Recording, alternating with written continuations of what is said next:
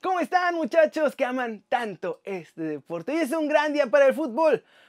O es un día raro para el fútbol en realidad porque en estas fechas no hay fútbol. Pero con mucho tiempo para pensar en especiales para ustedes bizcochos y por ello preparamos uno más. Esta vez sobre los cracks del América que ha dejado ir en los últimos años. ¿eh?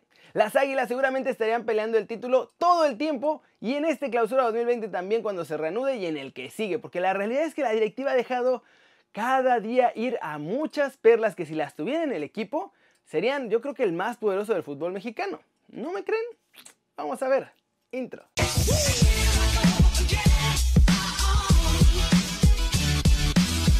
En estos días del cocobicho, muchachos, pues ha tenido mucho tiempo su servidor para ver estadísticas de la liga, para ver lo que ha hecho el América en los últimos años y más equipos, ¿eh? va a haber más especiales, así que no se preocupen.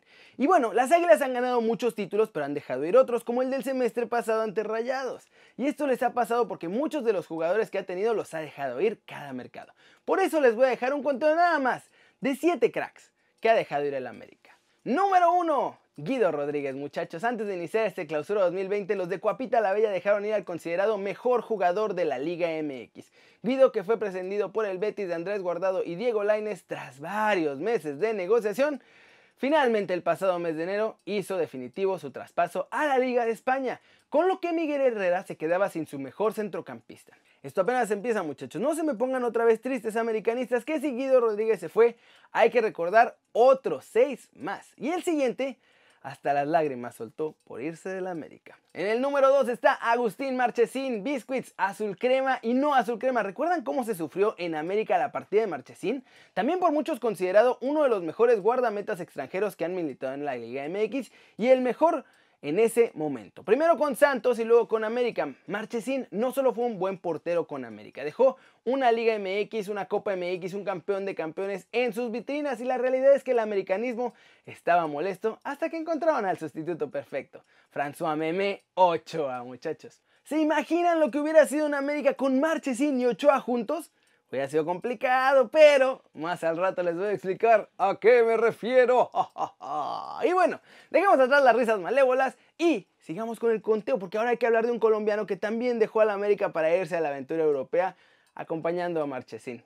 En el número 3 tenemos a Mateus Uribe, jugador que estuvo dos años con la playera de las Águilas, muchachos, haciendo mancuerna perfecta, pues precisamente con Guido en la contención de la América, pero que ante el llamado del Porto no lo dudó y recaló en el Club Dragón, donde también están nuestros muchachos, Marche, Tecatito Corona y estuvieron otros más. Ya casi vamos a la mitad de este conteo de cracks que dejó ir el América en los últimos años. Y para continuar, vamos con una de las perlas que más han enamorado a los seguidores amarillos, pero no ve un solo minuto en Europa en este momento, muchachos. Así es, en el número 4 está Diego Laines, este jugador descubierto por nuestro querido Ricardo Antonio Lavolpe. Demostró que la edad no es impedimento para mostrar su calidad y con 17 años debutó en las Águilas. No paró de ser titular con el bigotón y con Miguel Herrera empezó lento, pero también se hizo titular. La realidad es que tal vez necesitó esperar más para irse a Europa o quizá en lugar de ir con el Betis pudo haber ido al Ajax, acompañado de otros jugadores que también son jóvenes y se están desarrollando. Pero bueno, en el Betis tiene Andrés Guardado, que se ha convertido en su mejor consejero. Lo que sacó América como tajada de Diego Lainez fue histórico, pero en un ratito vamos a hablar de ello. Por ahora vamos a seguir terminando con esta lista de 7 jugadores top que ha dejado ir el América y que sí eran crack indiscutibles muchachos, que le hubieran servido ahorita. Cañón.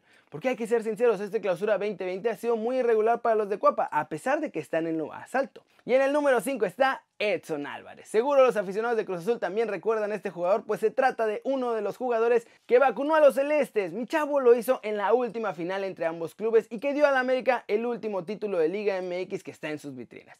Edson fue otro de los descubrimientos de la Volpe y que nunca dejó la titularidad. Tanto que varios equipos en Europa se fijaron con él y fue el Ajax el que puso la lanita y se llevó a la perla de la selección mexicana, convirtiéndolo en un jugador de primera clase. Guido, Marche, Uribe, Laines, Edson.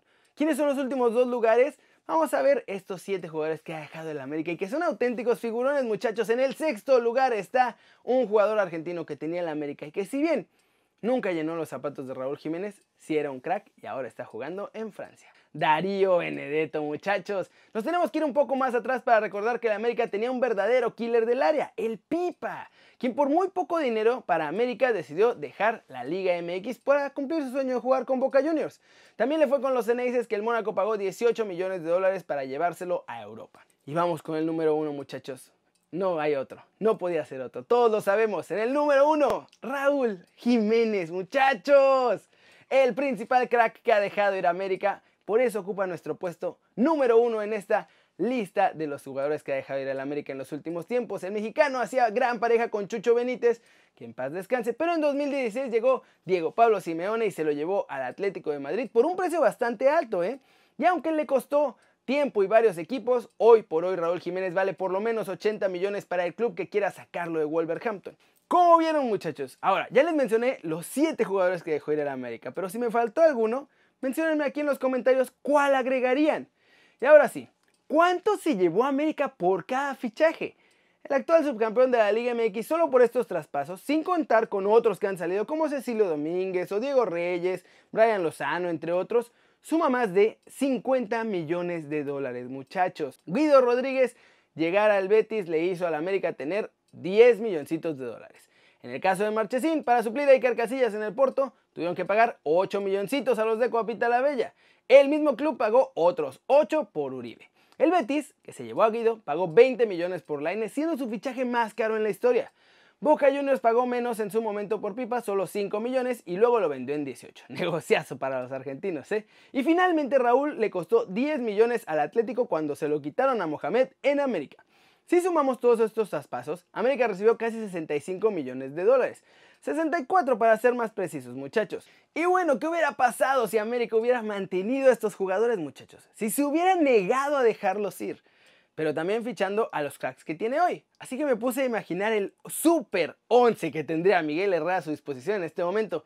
Y la realidad es que si lo vieran los americanistas, o más bien ahora que lo vean, se van a emocionar. Empecemos. Y va a ser un 4-3-3, nada más por poner un ejemplo. En la portería tendrían un serio problema, pues tendrían a Marchesín y a Memo Ochoa. ¿Cuál de los dos sería titular para la Liga MX? ¿Cuál para los de Copa y CONCACAF? Ustedes díganme, ¿quién prefieren? Ahora, en defensa estarían normal por izquierda Luis Fuentes. Centrales serían Bruno Valdés y Edson Álvarez, por lo que en la banca estaría Emanuel Aguilera y por derecha el inamovible Paul Aguilar. En la media cancha tendríamos a Guido Rodríguez, Mateo Zuribe y Diego Laines. Es decir, que en la banca el refuerzo de lujo sería Giovanni Dos Santos. Andrés Ibargüen, Córdoba y hasta Richard Sánchez. Y Renato no lo tocamos porque está borrado. En la delantera se imaginan a Raúl Jiménez con Federico Viñas y el Pipa Benedetto con una banca con Henry Martín, Nico Castillo si estuviera sano y Roger Martínez, muchachos. Brutal. Sería un equipazo, ¿no creen? Pues bueno, América ha dejado ir a todos estos jugadores y para el siguiente torneo son dos los que ya también tienen fecha de salida inminente. Roger Martínez porque se peleó con el patrón y Renato por andar de golpeador, ya sabemos eso. En fin, eso es todo por hoy muchachos. Lávense las manos, cuídense mucho, no se peguen mucho a la gente, estamos en cuarentena y disfruten imaginando este Super América que hubiera sido. Eso es todo por hoy muchachos, muchas gracias por ver el video denle like si les gustó, metan un zambombazo durísimo a esa manita para arriba si así lo desean. Compártanlo con sus amigos americanistas para presumir. Y si no son americanistas, compártanlo para que vean de la que se salvaron. Yo soy Kerry Ruiz, muchachos. Y como siempre es un placer ver sus caras sonrientes, sanas y bien informadas. Chau, chau.